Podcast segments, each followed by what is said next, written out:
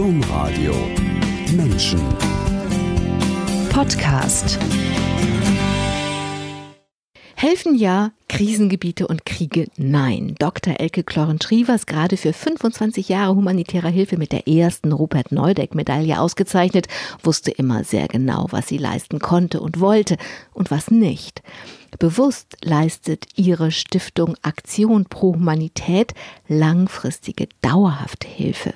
Eigentlich uneigentlich, kommt Dr. Elke Kloren-Schrivers gerade aus dem Niger zurück. Herzlich willkommen, Dr. Elke Dr. Elke Kloren-Schrivers in der Sendung Menschen. Herzlich willkommen alle, die eingeschaltet haben. Am Mikrofon Angela Krumpen. Elke, Elke Kloren-Schrivers, ich schaffe es bis zum Ende der Sendung. Sie waren gerade im Niger, aber sie konnten ihr eigenes Projekt gar nicht besuchen. Das war zu gefährlich für sie selbst und viel wichtiger oder schlimmer noch, für die Menschen in ihren Projekten. Warum? Was ist passiert? Ja, im Niger gibt es seit 2015 zunehmende Tendenzen, die jetzt sehr manifest geworden sind des islamistischen Terrors des Terrors, sagen wir zunächst mal. Es ist immer nicht ganz klar, wenn man um, schaut auf die Situationen der Attacken und der Überfälle, sind es eher Banditen, sind es eher Terroristen oder sind es wirklich Dschihadisten?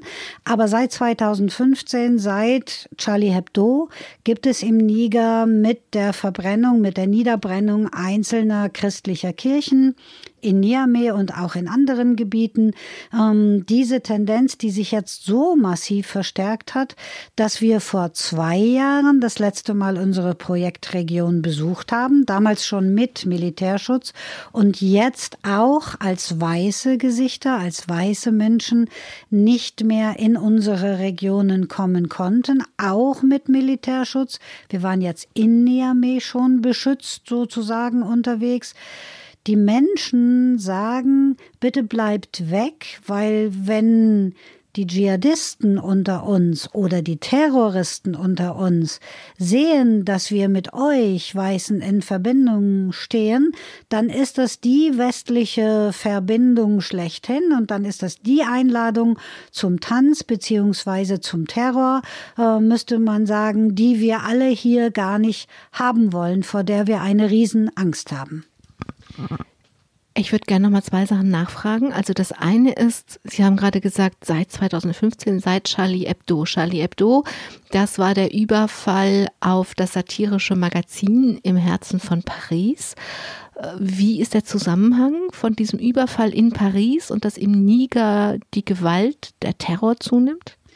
Ähm, es ist der Niger ist ein Sahelstaat mit 98 Prozent muslimischer Bevölkerung. Ähm, nur zwei Prozent sind ein Prozent etwa Christen, zwei Prozent gehören Naturreligionen oder gar keine Religion an. Und Charlie Hebdo hat damals im Niger ähm, sehr starke Rebellion auf Seiten der ähm, traditionellen Muslime, der traditionalistischen Muslime eben ausgelöst, ähm, weil es ja eine Karikatur gegen Mohammed war. Und ähm, das war der Auslöser, dass es zu diesen ersten deutlich werdenden Attacken und schweren Attacken auch gegen die Christen kam, während insgesamt über Jahre hinweg, wir arbeiten seit 2005 im Niger zusammen mit der Erzdiözese in Niamey, der interreligiöse Dialog in fast allen Facetten hervorragend funktioniert hat. Das hat uns damals auch sehr verwundert und sehr erschüttert, aber es war halt eine Konsequenz dieser ja doch auch welterschütternden Situation. Jetzt haben Sie gesagt, seit, seit 2005 sind Sie im Niger und bis vor zwei Jahren haben Sie Ihr eigenes Projekt besuchen können. Was ist das denn für ein Projekt? Was ist denn da im Niger seit 2005 entstanden, wo Sie jetzt nicht mehr hin können? Ja, seit 2005 ähm, war der Ursprung eigentlich eine Hungerkrise im Sahel, wie sie oft in dieser Region eigentlich fast alle zwei bis drei Jahre durch Klimawandel, durch Heuschrecken, so wie wir das jetzt gerade wieder ähm, eher im östlichen Afrika erleben, ähm, geschieht. Und die Situation, die wir damals hatten, war akute Hungerhilfe, aber es ging auch darum, dass Wasser im Sahel fehlte, der Zugang zu sauberem Trinkwasser. Ich bin Medizinerin, das heißt, das klickerte sofort. Kein Zugang zu sauberem Trinkwasser heißt viele Magen-Darm-Infektionen, heißt viele Erkrankungen der Kinder, auch der Erwachsenen. Und insofern war unser erstes Projekt Brunnenbau, Nahrungsmittelhilfe, also Krisenintervention plus Brunnenbau. Und dieses Brunnenbauprojekt in ländlicher Region hat sich so wunderbar ausgebreitet, dass wir von dem ersten Brunnen 2005, jetzt gerade werden die nächsten fünf gebohrt, allerdings unter Militärschutz, bis zu den Brunnen Nummer 42 vorgestoßen sind. Wenn man das in Zahlen überlegt, dann sind es mehr als eine Million Menschen, die Zugang zu sauberem Trinkwasser bekommen haben. Und das ist einfach ein Projekt in ländlicher Region des Saal, das ganz viel Freude macht und auch ganz viel Entwicklung in diese Region gebracht hat. Und wie ist das Gefühl, in Niamey zu sein, also im Niger zu sein, aber nicht in diese Region? reisen zu können? Das hat mich, das hat uns alle, der Weihbischof Lohmann war mit unterwegs, wir waren vier Personen insgesamt, die alle Arbeit bei der Aktion Pro Humanität leisten. Das hat uns sehr bedrückt, weil es macht auch so eine innere Revolte gegen bei einem selbst, was da passiert, dass man nicht mehr den Menschen an der Seite, also auch physisch an der Seite sein darf, sich nicht mehr zeigen soll mit diesen Menschen an der Seite, weil es diese Menschen gefährdet. Nur das war der Grund, dass wir dem zustimmen konnten. Der Weihbischof hat sofort gesagt, ich fahre ohne Militärschutz ganz inkognito dahin. Ich möchte dahin und ich möchte den Menschen an der Seite sein. Ich war da etwas respektierlicher, ähm, wie wir wissen, dass ich nicht so ein mutiges Herz habe wie der Robert Neudeck. Aber letztendlich hat uns alle eigentlich gehindert, dass die Menschen selber sagen, bitte gefährdet uns nicht durch euer Kommen. Aber es ist sehr, sehr schmerzhaft und insbesondere ist schmerzhaft, dass man denkt, dass die entwicklungsfördernde Zusammenarbeit auf dem guten Weg, auf dem sie war, im Augenblick durch die massive Zunahme dieses Dschihadismus, Terrorismus ausgebremst ist, völlig ausgebremst ist. Das ist, was Terror will. Terror will so viel Angst und Schrecken verbreiten, dass das normale Leben nicht mehr geht. So ist das für die Menschen in dieser Region um Makalondi herum, nahe an der Grenze zur Burkina Faso. Ähm, sie können nicht mehr schlafen an den Orten, wo sie schlafen wollen. Sie wechseln ihre Schlafplätze täglich. Sie dürfen nicht mehr Moped fahren, weil die Dschihadisten auf den Mopeds kommen. Das heißt, der ganze Handel alle Wege zu Krankenhäusern, Märkten ähm, sind zum Erliegen gekommen. Die kleinen Grundschulen, Missionsgrundschulen sind nicht mehr in Funktion, bis auf ganz wenige in städtischen Gebieten. Die kirchlichen Gemeinden sind nicht mehr in Funktion. Die Priester mussten nach der Entführung des italienischen Priesters 2018, die weißen Priester, abgezogen werden, auf Wunsch der Regierung. Das heißt, das ganze tägliche Leben sozusagen ist im Augenblick völlig blockiert für die Menschen und völlig terrorisiert von diesen neuen ähm, Entwicklungen.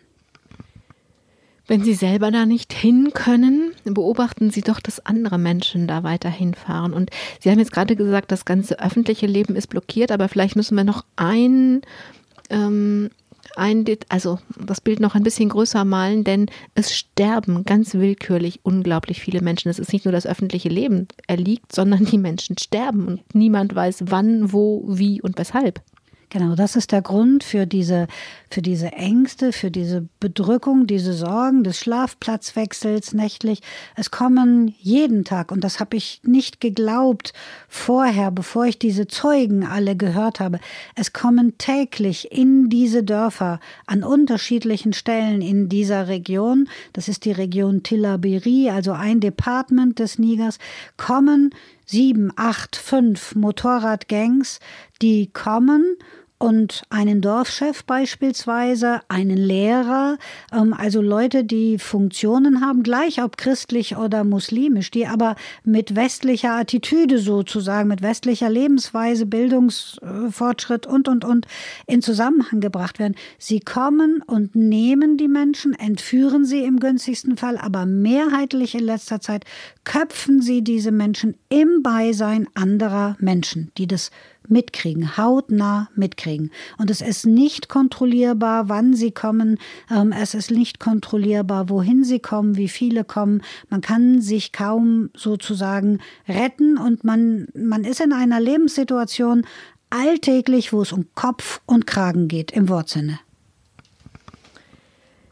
Dennoch beobachten Sie Menschen, die all das wissen, also auch wirklich wissen, morgen heute gleich kann das hier vorbei sein mit meinem Leben und fahren trotzdem dahin und kümmern sich um das Projekt. Zum Beispiel Valerie.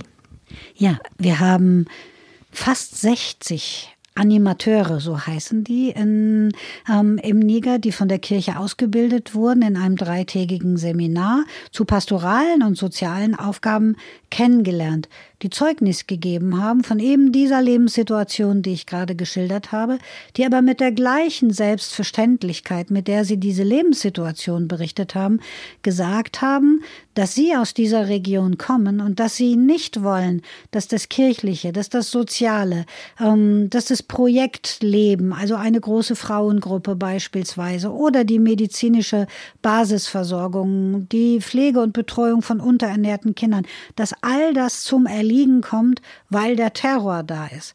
Um, und sie lassen sich ausbilden, gehen zurück in diese Region, um diesen Dienst zu tun, anstelle der vermeintlichen Experten, die da jetzt nicht mehr sein dürfen.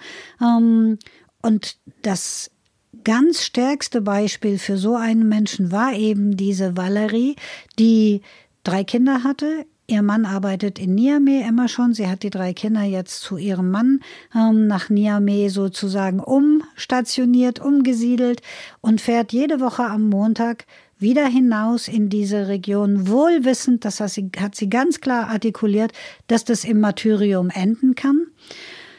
Ihr großer Vorteil, das hat sie auch selber so gesagt, ist, dass sie unterernährte Kinder als Animatrice sozusagen, als Ernährungsspezialistin behandelt und die Dschihadisten ausgegeben haben, die Parole, sowohl die medizinischen Einrichtungen weitestgehend als auch diese kleinen Ernährungsstützpunkte würden sie nicht angreifen, weil dort ja die Kinder behandelt werden und die Kinder sind ja das Potenzial für den Islam in der Zukunft. Es ist interessant, wie dieser Terror etwas vorantreibt, was ja auch in ihrem Sinne sein muss, was wäre schön, wenn es ohne den Terror gelingt, dass die Menschen sich die Sache selbst zu eigen machen. Darum geht es ja eigentlich und das passiert. Exakt, das ist ein großer Entwicklungsfortschritt, finde ich, der in all diesem desaströsen ähm, Leben dieser Menschen gerade passiert. Und den erkennt auch Kirche, Gott sei Dank, sehr gut. Man könnte ja sagen, ähm, können wir als Kirche jetzt Laien ausbilden, unsere eigenen Priester zurück ziehen sozusagen ähm, und die ins Feuer schicken. Ähm, das könnte ja auch ein sehr zweifelhaftes Unternehmen, also zu hinterfragendes Unternehmen sein. Aber ich glaube, Kirche im Niger spürt, dass das diese dieser große Fortschritt der Selbstentwicklung der Menschen ist und dass das vielleicht viel wichtiger ist, noch als Brunnen zu bauen oder materielle Dinge zu realisieren, dass die Menschen erstmals das Gefühl haben, wenn wir es nicht mehr in die Hand nehmen, wenn wir auch klein beigeben, dann geht alles den Bach runter und es gehen insbesondere unsere zwischenmenschlichen Beziehungen und unser Miteinander geht weicht diesem Terrorismus ohne Ersatz. Ganz am Anfang habe ich gesagt, nach 25 Jahren haben Sie die erste Rupert Neudeck-Medaille bekommen. Das ging nur, weil Sie Anfang der 90er Jahre Fernsehbilder gesehen haben. Menschen in Afrika, Hunger, Not, Elend, leidende Menschen in Somalia, haben sie durch das Fernsehen so angerührt, dass es sie nicht mehr in Ruhe gelassen hat. Sie wollten nicht zuschauen, sie wollten was tun. Und dann haben sie sich auf die Suche gemacht, wer ihnen Hilfe, Unterstützung, Anleitung gibt, die man was tun kann. Und dann sind sie, Überraschung, bei Christel und Rupert Neudeck gelandet, die damals den Gründern der Kapanamur und der Grünhelme, die hatten schon, die waren ein paar Jahrzehnte voraus, die hatten viel Erfahrung mit Hilfe. Und es gibt eine große Schnittmenge, denn bei den Neudecks hatte das Engagement auch mit Fernsehbildern angefangen. Bei ihnen waren das die Bilder von entrinkenden Boat People im südchinesischen Meer.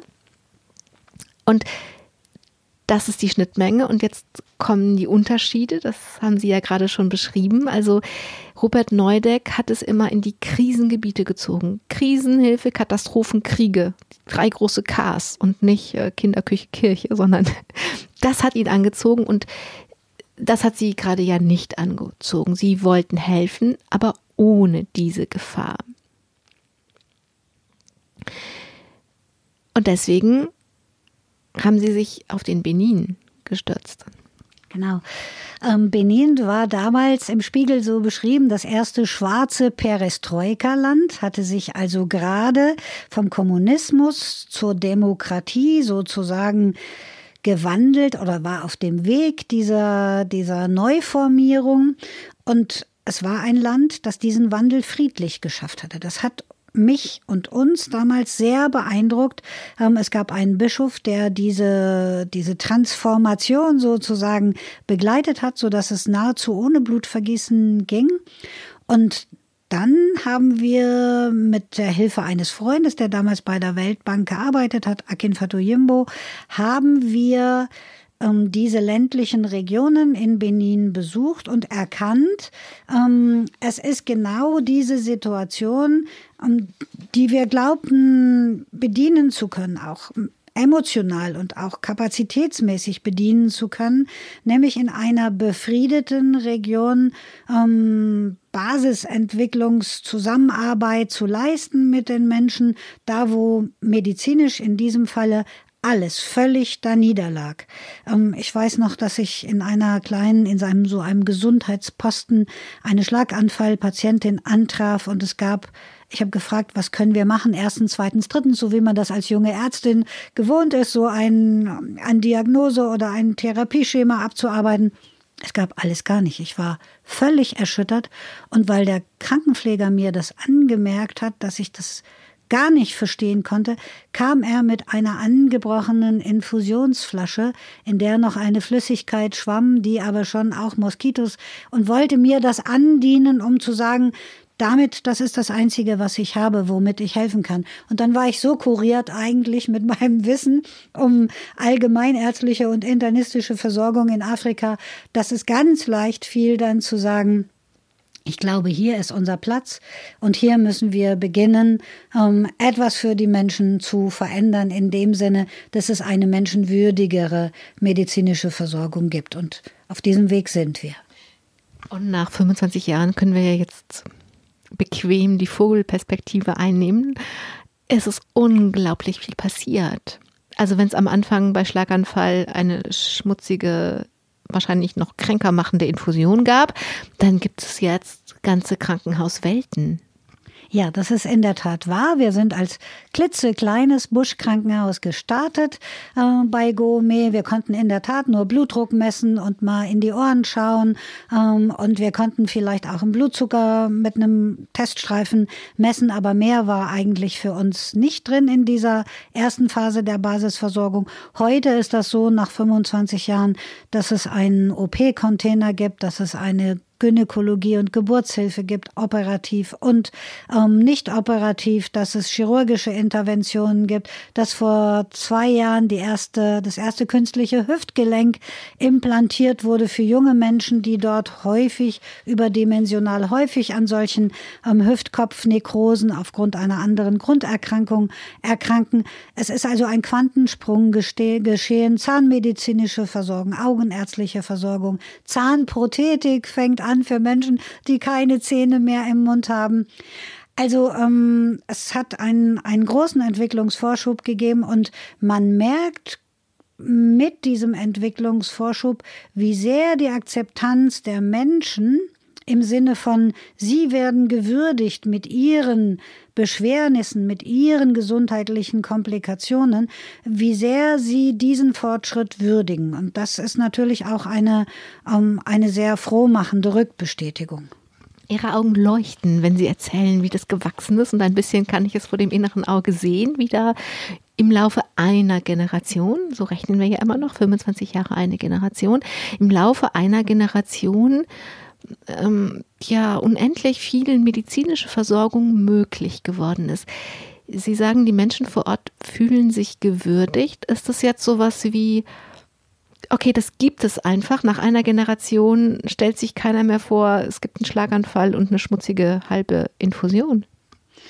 Ähm, ich glaube, ja, es wird ein Stück weit mehr Normalität, aber wir merken das mit, mit all den Dingen, die für uns ja lange normal sind, mit dieser Zahnprothese beispielsweise oder mit diesem Hüftimplantat. Diese jungen Menschen hatten keine Perspektive, als im Staub der Straße zu sitzen, weil sie nicht mehr auftreten konnten.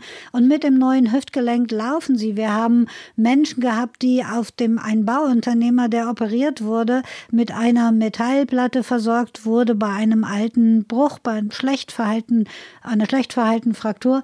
Und als der Chirurg wiederkam, tanzte er auf dem Dach eines unserer neu errichteten Gebäude vor lauter Freude. Und ich denke, das sind Dinge, die deutlich machen, dass immer noch ähm, viele Sachen nicht selbstverständlich geworden sind, dass man sich zwar erinnert, wie das damals war, aber von der Selbstverständlichkeit ist man, glaube ich, noch weit entfernt dort. Jetzt haben Sie erzählt, was alles entstanden ist. Und das könnte so klingen, als wenn einfach immer alles gut und ohne Bruch und ohne irgendwie Leid gewesen wäre. Immer helfen geht nicht. Das mussten Sie früh lernen, finde ich, beim vierten oder fünften Besuch. In Benin haben sie im Vorbeifahren, sie waren im Busch unterwegs, ein Waisenhaus gesehen. Und da waren einfach ganz verlorene Kinderchen und zwei waren nah am Verhungern. Genau, das ähm, war eine weitere Bestätigung sozusagen auf dem Weg, dass wenn man Menschen menschenwürdig behandeln will, man anders agieren muss. Wir haben diese beiden Kinder dann gemeinsam mit Akin Fatoyimbo in ein existierendes städtisches Krankenhaus, was sich aber sehr viel positiver anhört als das, was wir als Krankenhaus vorfanden. Wir haben sie dorthin gebracht und es ging in der Tat nicht um das Leben. Es ging wirklich 20 Minuten, eine halbe Stunde darum, wer was wie finanziert, damit man überhaupt anfangen kann, Medikamente zu kaufen in diesem Krankenhaus und die Kinder zu behandeln und wer Sorge trägt dafür, dass das weitere Geld kommt und, und, und. Und All das hat schlussendlich dazu geführt, dass diese Kinder es wahrscheinlich nicht geschafft haben, weil es immer wieder zu viele Pausen in diesem, in diesem Therapiekonzept gab. Und das war der Grund, dass wir dann gesagt haben, wir müssen nicht nur ein Krankenhaus haben, sondern wir müssen was tun für diese Waisenkinder. Ähm, warum sie Waisenkinder werden, müssen wir uns anschauen. Und wir müssen etwas tun für dieses Problem der Unterernährung offensichtlich. Dafür ist eine Kinderkrippe entstanden, in der diese Kinder dann schwerpunktmäßig, ob mit oder ohne eigene Mutter, behandelt werden konnten. Die Kinder haben Sie besonders beschäftigt. Sie haben ein Buch geschrieben, das heißt Kinderleben in Afrika, kein Kinderspiel. Warum haben, also was hat gemacht, dass Sie sich so besonders mit den Kindern auseinandergesetzt haben? Weil in Afrika 50 Prozent, mehr als 50 Prozent der Menschen Kinder sind und sie eben ein naturgemäß großes Klientel ähm, bei den Patienten und auch bei den Menschen, die einem begegnen, ausmachen. Also der Fokus wird eigentlich automatisch gelenkt auf diese ähm, Kinder. Ähm, es hat mitnichten etwas damit zu tun, dass ich eigene Erfahrungen sozusagen äh, mit Historien von Kindern hier in Deutschland als Ärztin oder auch in der, in der Priva im privaten Leben hatte. Viele Menschen haben mich das zwischendurch gefragt, aber du hast ja selber keine Kinder, warum machst du da so viel für Kinder? Ähm, ich denke, das hat sich in meinem Leben so nicht ergeben, weder privat noch ähm, in der beruflichen Konstellation. Ich war froh mit dieser Entscheidung, aber offensichtlich gab es einen Fokus, ähm, der liebe Gott tut nichts als fügen, sagt man am Niederrhein ja manchmal, der gelenkt hat, dass ähm, man sich trotzdem mit dieser Situation der Kinder in der Welt, gerade in Afrika, in ganz besonderer Weise auseinandersetzen muss und auch mit der Perspektive, nicht nur gesundheitlich, sondern auch bildungsmäßig, die Kinder auf, in anderen Teilen unserer Welt haben oder eben nicht haben. Wenn Sie so unterwegs sind und das den Menschen am Niederrhein und anderswo erzählen, wie sind Ihre Erfahrungen damit? Ich frage das auf dem Hintergrund, dass ich vor kurzem mit Schülern und Schülerinnen eine Spendenaktion für ein, ähm, ein Haus für Kinder und Jugendliche mit Behinderung in Burundi gemacht habe und uns durchaus mit aggressivem Unterton und durchaus nicht einmal nur entgegenschlug, ja, für Kinder in Afrika, da macht ihr was. Und was mit den deutschen Kindern? Ja, es gibt diese, ähm, es gibt diese Tendenzen auch, dass wir gefragt werden, warum zum Beispiel nicht auch in Deutschland? Oder es ist uns auch sehr stark begegnet bei unserem gemeinsamen ähm, Aktionismus oder im, im, positiven Sinne bei unserer gemeinsamen Hilfaktion für den Jemen, beispielsweise mit Moas im letzten Jahr, da haben auch ganz viele Menschen gesagt, warum denn im Jemen? Ne? Und da muss man, denke ich, einfach ganz klar auch den Blick der Menschen auf diese, auf dieses eine Haus, dieses eine gemeinsame Haus, das, das Papst Franziskus immer so betont. Und ich finde das Bild so herrlich.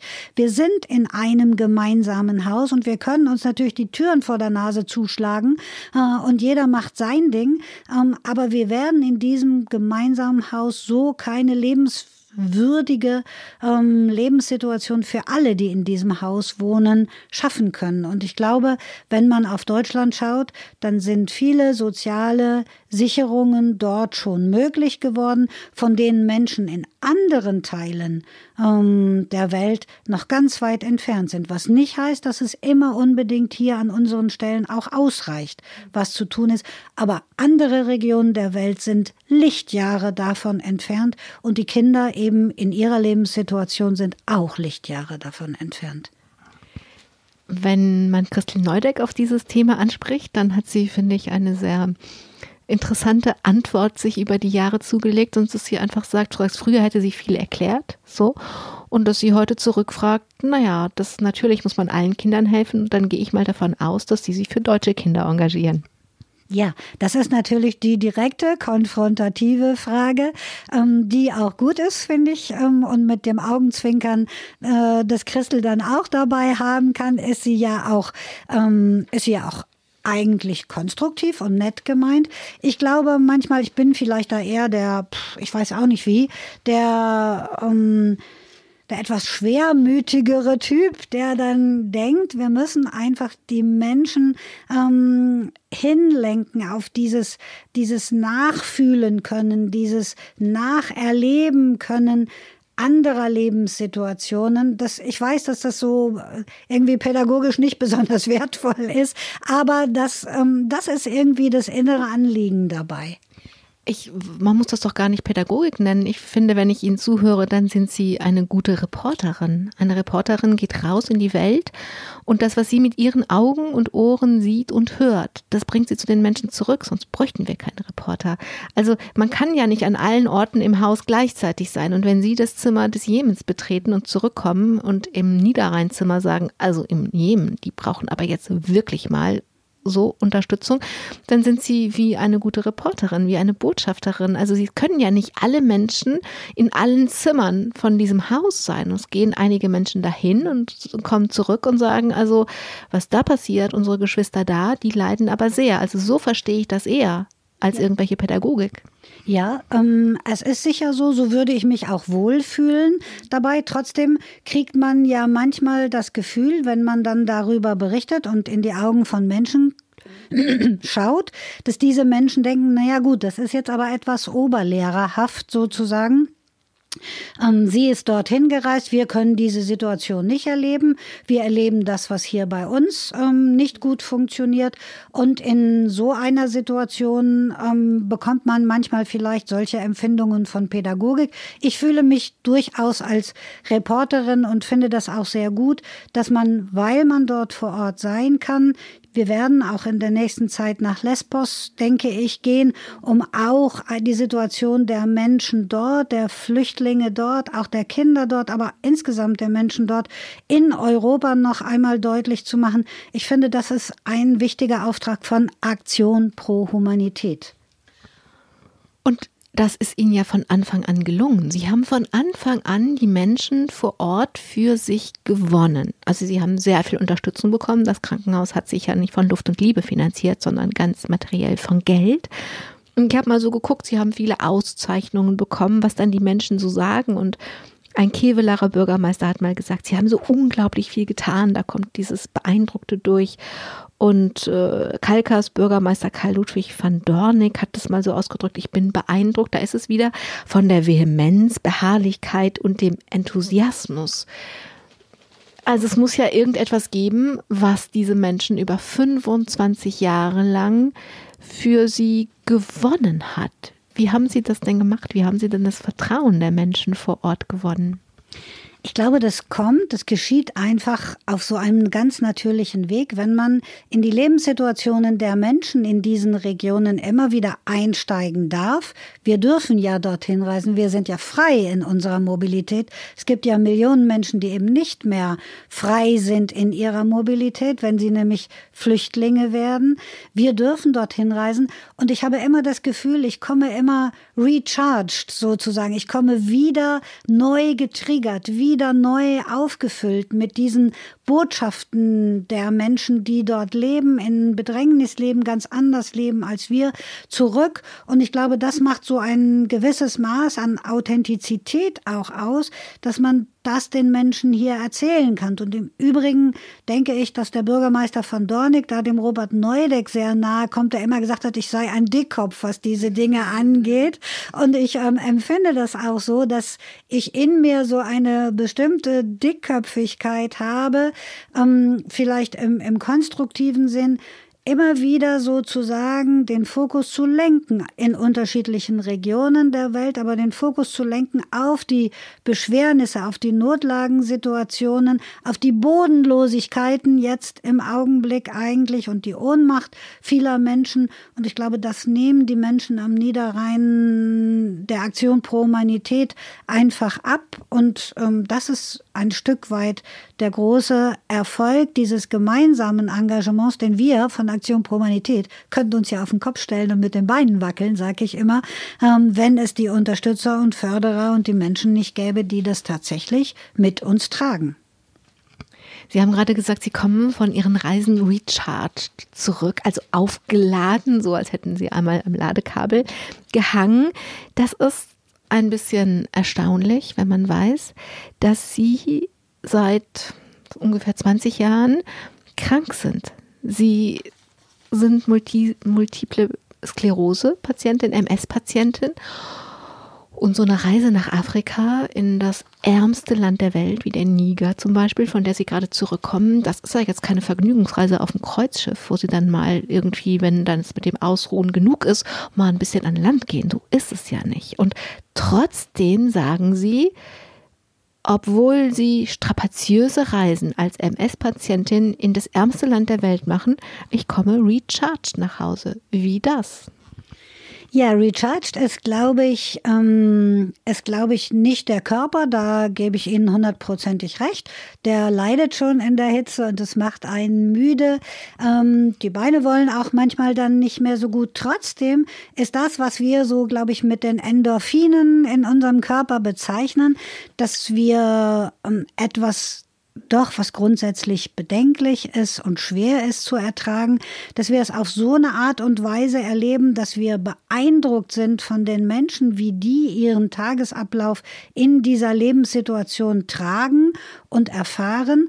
Und ich glaube, das macht das Recharged aus. Und wenn man dann noch helfen darf, sozusagen, wenn man dann Menschen an der Seite hat, die einem ermöglichen, für bestimmte Menschen in bestimmten Lebenssituationen das Leben tatsächlich zu erleichtern oder zu verbessern, ich glaube, dann versteht sich von selbst, woher diese Endorphinchen dann kommen, weil ähm, dieses Miteinander mit den Menschen, das man dann erfährt, ist so intensiv, dass es also mich zumindest auch viele, ähm, viele Beschwernisse meiner eigenen Gesundheit einfach vergessen vergessen lässt.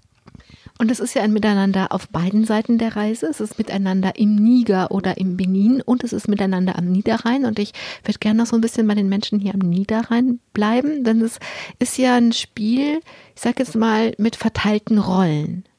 Und ihre Rolle ist die der Botschafterin, die, die, auch wenn es beschwerlich ist, die Treppen im Haus zu steigen, die Treppen in den Jemen steigt oder in den Niger die anderen Menschen gehen ihrer Aufgaben am Nieder im Niederrheinzimmer derweil nach, sind aber offen, wenn sie zurückkommen, weil sie ihnen vertrauen.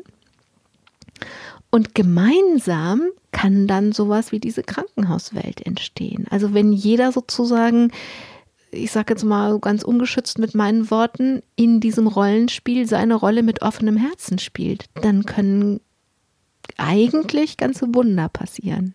Ja, das äh, sehe ich so. Wir sind in Kevela an dem Ort der Trösterin der Betrübten und ich vergesse nie, dass unser damaliger Rektor der Wallfahrt, Rolf Lohmann, gesagt hat, wir müssen diese Botschaft über den Kapellenplatz hinaustragen. Und genau dieses Gefühl hat man. Die Menschen sind bereit, am Niederrhein diese Botschaft, die sie empfangen, sozusagen über den Niederrhein hinauszutragen. Und es geschieht momentan ja noch etwas sehr Erstaunliches. Viele meiner Ärztekollegen, insgesamt sind wir 16, reisen einmal im Jahr mit in den Benin in unterschiedlichen Fachrichtungen, von der Anästhesie über die Chirurgie, über die Gynäkologie, Pädiatrie und helfen helfen, neue Dinge zu initial initialisieren. Das heißt also, neue Fachbereiche aufzumachen, aber sie helfen natürlich auch, dass die Botschaft von diesem Krankenhaus auch in die Welt mehrfach unter anderen Aspekten, unter anderen Nuancierungen sozusagen in die Welt getragen wird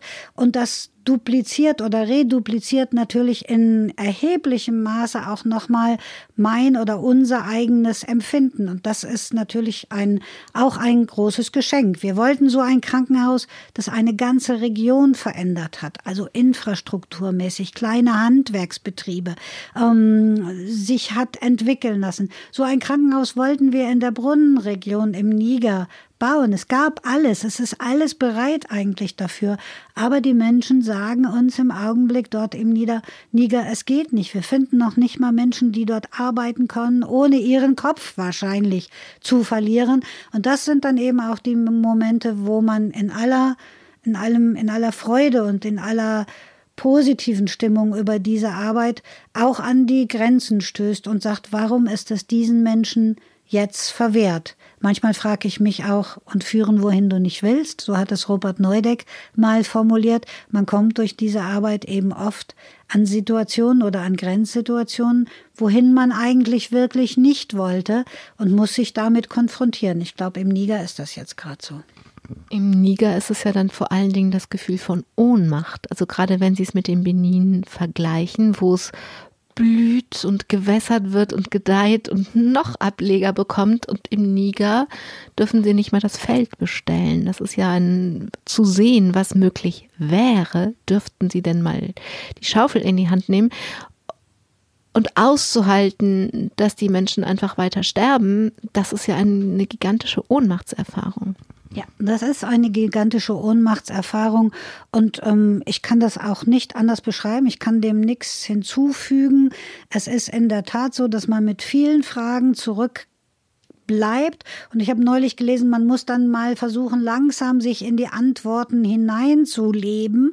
Aber das fällt mir sehr schwer, muss ich sagen, das mit dem langsam sich in die Antworten hineinzuleben, weil eben Aktion sagt das vielleicht schon, weil wir so wie Ruppert eigentlich sind, weil wir so groß geworden sind an seiner Hand. Es gab eine Sichtweise der Dinge, die man erfahren hat, die eine Notlagensituation war. Man kam zurück und man konnte eigentlich helfen. Ich habe noch vor wenigen Tagen mit Christel darüber gesprochen, wie dieses Ohnmachtsgefühl mich an die Grenzen auch gebracht hat, an die Grenzen meines Glaubens, aber auch an die Grenzen dieser, des Denkens über diese Arbeit. Und ich glaube, es ist im Augenblick an uns, das ist meine Antwort momentan, dass wir hören müssen auf die Menschen im Niger, was sie denken, was realisierbar ist, wo sie Hilfen von uns wollen und dass wir ihnen diese Hilfen geben, um zu sagen, wir sind an eurer Seite, wir bleiben auch an eurer Seite, aber dass es nicht das ist, was wir vielleicht gemeinsam mit ihnen auf dem Tableau hatten und realisieren wollten. Ich glaube, da ist einfach im Augenblick ähm, ja ein, eine Grenzlinie gezogen, wo wir uns auch ergeben müssen, obwohl Angst ein schlechter Berater ist. Es geschieht nicht aus Angst, finde ich, sondern es geschieht um, um die Menschen in der Region auch zu schützen und ein Projekt nicht wie einen weißen Elefanten, so wie man das in Afrika ja oft sagt, um, in den Sand zu setzen, in den Sand des Sahel, sondern zu gucken, wo kann man jetzt in der schweren Situation, in der augenblicklichen Situation den Menschen Hilfe geben. Ich weiß nicht, ob Sie sich auf Rilke beziehen, eben mit Ihrem, es ist so schwer, langsam in die Antworten zu leben, aber ich kenne von Rilke den Ausspruch, um, leben Sie Ihre Fragen und mit Glück mit Glück, sagt er, wachsen sie über die Jahre in die Antworten hinein. Und wenn ich sie richtig verstehe, dann ist die Frage jetzt, was ist jetzt das Sinnvollste? Wie können wir die Menschen am besten schützen? Und diese Frage hat ja eine enorme politische Bedeutung im Moment, denn der Niger ist ja nicht irgendetwas, sondern der ist so eine Art Drehkreuz. Aus Algerien werden Menschen in den Niger abgeschoben, aus Libyen auch fliehen sie vor Krieg und Gewalt. Ähm, und die internationale Migrationsbehörde hat gesagt, in 2019 sind, haben 540.000 Menschen den Niger durchquert. Die Menschen haben oft, werden da oft ausgesetzt, dann in der Wüste, haben kein Handy, kein Geld und kein Proviant und wir kennen zwar alle die dramatischen Bilder aus dem Mittelmeer von ertrinkenden Geflüchteten, aber die von Verdurstenden im Sahel, die sehen wir ja gar nicht. Von daher findet diese Ohnmachtserfahrung, die Sie da gerade im Niger beschreiben, in einer hochpolitischen Gegend sehr vergessen und sehr politisch statt. Genau, die Situation von insgesamt 60 Millionen Menschen, das muss man sich vor Augen führen, wenn man Burkina Faso, Mali und den Niger nimmt. Ähm, Nigeria mit nochmal 200 Millionen Menschen an der anderen Seite des Niger als Nachbar. Ähm, wenn man diese Bevölkerungskonstellation, diese Zahlen nimmt und sich vorstellt, dass in all diesen Ländern ähm, Dschihadismus eine eine alltägliche Bedeutung bekommen hat, eine lebensverändernde alltägliche Bedeutung bis hin zur Perspektivlosigkeit, dann weiß man, welche Fluchtdynamiken dort entstehen. Und wir wissen, okay, 85 Prozent der Flüchtenden auf unserer Welt sind Binnenflüchtlinge sozusagen, das heißt bleiben in der Nachbarschaft ihres eigenen Landes. Nur wenn man schaut, wie das ärmste Land der Welt ähm, der Niger in dieser zentralen Lage mit diesen Nachbarn ähm, diese Migrationsbewegung oder diese Fluchtbewegung schultern soll, dann weiß man einerseits nicht, wie das gehen kann. Zum Zweiten aber für uns, auf die Aktion Pro Humanität bezogen, weiß man sehr wohl, wo das nächste Arbeitsfeld sein wird. Das wird nämlich dort sein, wo es um ähm, den Dienst an Flüchtlingen und an flüchtenden Menschen geht. Und ähm, das wird unsere Perspektive und unser Dienst sein in dieser Situation, wenngleich ähm, die Menschen in ihrer Lebenssituation, wenn man es überlegt, dass aus Nigeria 500.000 Menschen bereits die, in die Region von Maradi in den Niger geflohen sind, dass es dort ein großes UNHCR-Lager, ein, eine große Stadt gibt, die dort aufgebaut wurden, von denen wir hier gar nichts hören, dann weiß man, welche Bedeutung der Niger bekommen wird, sowohl aus Burkina Faso, wo etwa 1,2 Millionen Flüchtlinge in Ouagadougou stehen, als auch aus, der, aus Mali, dann weiß man, welche zentrale Aufgabe der Niger da wird schultern müssen. Und die EU versucht ja sozusagen die Außengrenze in die Sahelwüste auszudehnen und die Menschen da zu stoppen. Und das Leid sehen wir nicht. Ich habe es eben schon gesagt, wir sehen die Menschen nicht, die dann da alle verdursten. Und man nimmt hier an, dass es viel, viel mehr sind, als im Mittelmeer ertrinken. Ja. Wir haben den Pater Mauro, einen italienischen Priester im Niger, der zurückgezogen wurde aus dieser Region eben nach der Entführung des italienischen Priesters in 2018. Er kümmert sich jetzt um Flüchtlinge in Niamey, in der Erzdiözese Niamey. Und er hat uns viele dieser Flüchtlingsschicksale geschildert und er hat eben genau das gesagt. Ich bin Europäer, ich habe mich noch nie in meinem Leben so entsetzlich geschämt, Europäer zu sein, wie in der Zusammenarbeit mit diesen Menschen, in der Begegnung mit diesen Menschen. Er sagt, Europa verlegt systematisch wirklich seine Außengrenzen in den Sand, ähm, der Wüste oder des Seil und tut alles dafür, dass diese Menschen nicht kommen können, keine Chance haben auf eine andere Perspektive. Und wenn man dann dort als europäischer Priester auch noch mit diesen Flüchtlingen ähm, spricht und versucht, diesen Flüchtlingen Hilfen zu geben, dann hat man manchmal das Gefühl, dass man sich selber sozusagen ad absurdum fühlt, weil man aus diesem Kontinent eben stammt. Sie haben eben gesagt, der Ausweg im Niger ist im Moment den Menschen zuzuhören, zu hören, was sie wollen. Was sagen denn Ihre nigrischen Freunde zu dieser Frage? Also zum Beispiel, Sie haben ja immer mit Erzbischof Laurent Lampeau zusammengearbeitet. Also was sagen Ihre Verbündeten im Niger zu dieser Verlegung der EU-Außengrenze in den Saal? Sie benennen das klar. Sie benennen auch unsere Verantwortlichkeit dafür. Sie bitten auch explizit darum, dass wir darüber sprechen hier, dass wir auch die politischen Möglichkeiten, die sich uns geben oder die sich uns auftun, dass wir die nutzen. Ähm, sie sprechen auch ganz deutlich darüber, dass die Waffen der Dschihadisten ähm, nicht auf den Bäumen im Niger und im Sahel wachsen, sondern ähm, auch aus unserem Umfeld sozusagen kommen, aus unserem europäischen Umfeld, wenn auch über andere Wege und über andere Kanäle. Also es werden die Dinge klar benannt. Es gibt keine, es gibt nicht, weil wir eine Hilfsorganisation sind, so ein Gentleman Agreement, dass man solche Dinge nicht, nicht sagt und darüber nicht spricht.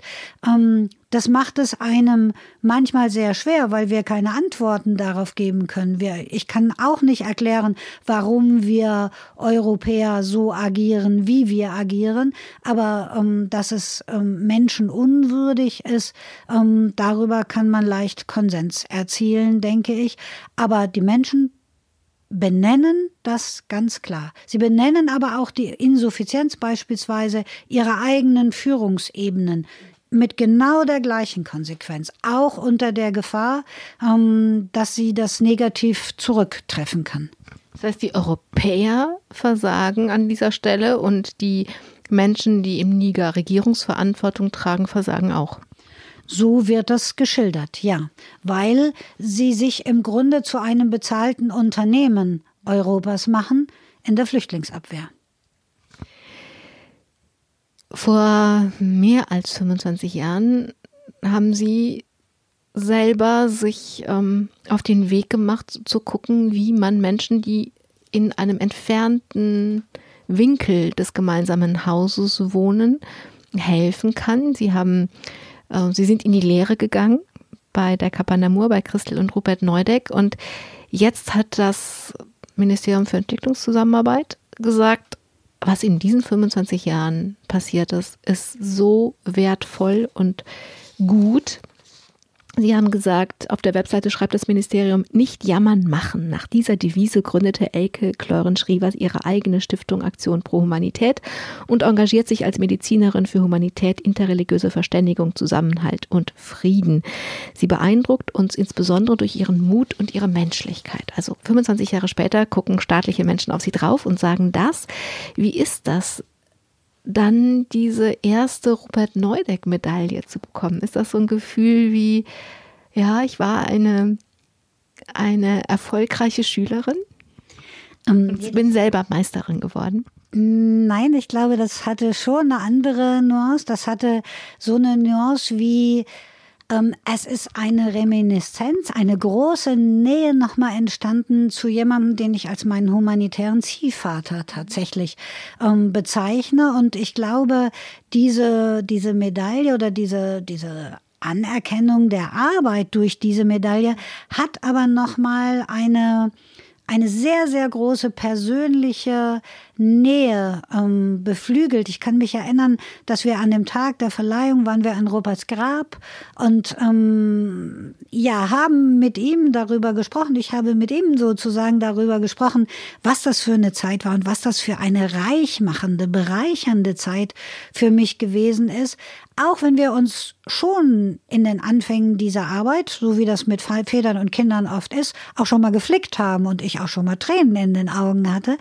Aber es war eine enorm bereichernde Zeit und alles das, was ähm, philosophisch, theologisch auch bei Robert Neudeck hinter oder in diesem Helfen, in dieser Menschlichkeit des Helfens lag, in dieser Solidarität, auch das ist enorm bereichert, also hat mich enorm bereichert und insofern habe ich eigentlich diese, diese Robert Neudeck Medaille als eine als eine Leine sozusagen ähm, zu ihm begriffen, die wach hält, was er mit seinem Leben und seiner Botschaft uns mitgeben wollte. Und er fehlt uns ja heute in der Tat sehr. 25 Jahre, wenn man jetzt zum Beispiel 25 Jahre verheiratet ist, ist das ja nicht so ein Endpunkt. Goldhochzeit, okay, da schaut man zurück, sitzt gemeinsam auf der Gartenbank und schaut auf den Garten des Lebens. 25 Jahre, mm, so ist das nicht. Und so höre ich sie auch gar nicht. Also ich höre sie, dass sie diese Medaille bekommen haben und ja, es ist eine Generation lang Arbeit geleistet worden, die sie gelernt haben. Offensichtlich ist humanitäre als Humanität etwas, was man lehren kann, wo man irgendwie, wenn man ein fühlendes Herz hat, viel lernen kann. Und Gleichzeitig stehen sie in einer Situation, die sie so noch nie hatten, mitten im Terror mit einem ihrer Projekte. Und ich habe das Gefühl, es ist wie bei einer Silberhochzeit mittendrin. Die Kinder sind schon groß und man kann sehen, was man für Arbeit gemacht hat, aber von Enkeln noch lange keine Sicht und noch viel zu tun. Wie geht es Ihnen? Ja, ich denke, ähm, wir sind in der Tat gerade an, an ein neues, in ein neues Terrain geführt worden, ähm, das eben ja mich auch näher zu Rupert Neudeck bringt und ich lernen muss, mir immer noch mal visualisieren muss sozusagen, wie hätte er in der Situation im Niger ist mir das ganz oft so gegangen, dass ich gedacht habe, wo, wohin soll ich mit meinen Fragen? Ich muss ich muss mir versuchen eine ähm, eine Dialogbahn ähm, sozusagen zu schaffen und ähm, das gelingt ähm, über solche Vorbilder, finde ich ausgesprochen gut, über solche Menschen, die so beeindruckend waren. Aber das Ende, glaube ich, ist gerade wegen dieser neuen Situation und wegen dieses neuen Horizontes, den man aufschließen muss in dieser Arbeit jetzt, in dieser Arbeit im Terror, ähm, das ist in der Tat noch nicht zu sehen. Was wünschen Sie sich? Letzte Frage. Was soll passieren? Ich wünsche mir insbesondere, da bin ich jetzt mal ganz egoistisch, ähm, dass ich noch relativ lange meine Gesundheit, sagen wir mal, ähm, so stabil halten kann, dass ich im Wesentlichen noch auf den Beinen sein kann, ähm, um diese Dinge auch weiter persönlich erfahren zu dürfen. Dieses Rechargement ist für mich etwas ganz Wichtiges. Ich glaube, es würde mir schwer fallen, so den Dienst, den Christel gemacht hat, daheim zu sein und dafür zu brennen, dass das, was der Mensch, der es draußen erfährt, heimbringt und das umzusetzen, das alleine würde mir, glaube ich, schwer fallen zu tun. Ich brauche dieses Rechargement auch in um in diesen, in unserer Welt des Konsums und all dieser Individualismen ähm, auch nicht zu verweichlichen sozusagen. Und das wäre mein Wunsch und mein großer Wunsch wäre, dass es eine Aktion gäbe, die den Menschen im Niger im Augenblick die Sicherheit für ihr alltägliches Leben einfach wiedergeben kann, dass ich mich irgendwann abends wo zur Ruhe legen kann, wo meine Hütte ist und ich einschlafen kann ohne dieses Szenario. Das wären die Wünsche, die ich im Augenblick hätte. Dr. Elke Kloren-Schrievers, danke für die Zeit, die Sie heute für uns in dieser Menschensendung hatten. Und wenn ich Ihnen was wünschen darf, dann wünsche ich Ihnen, ich denke einfach ganz groß, dass Sie erleben, dass im Niger auch so ein blühendes Krankenhaus entsteht und dass Sie das selber auch vor Ort erleben. Dann ist Ihre Gesundheit gleich mit dabei. Das wünsche ich Ihnen und uns allen wünsche ich, dass wir in diesem Spiel, wie wir das ganze Haus in Ordnung haben, halten können und mitbekommen, wenn in irgendeinem auch entfernten Zimmer Not und Elend herrscht, dass wir alle unsere Rolle darin finden, dass wir jeder an dem Platz sind, an dem wir das größtmögliche tun können, dass dieses Haus ein lebenswertes Haus ist. Am Mikrofon war Angela Krumpen. Machen Sie es gut. Domradio Podcast. Mehr unter domradio.de slash podcast.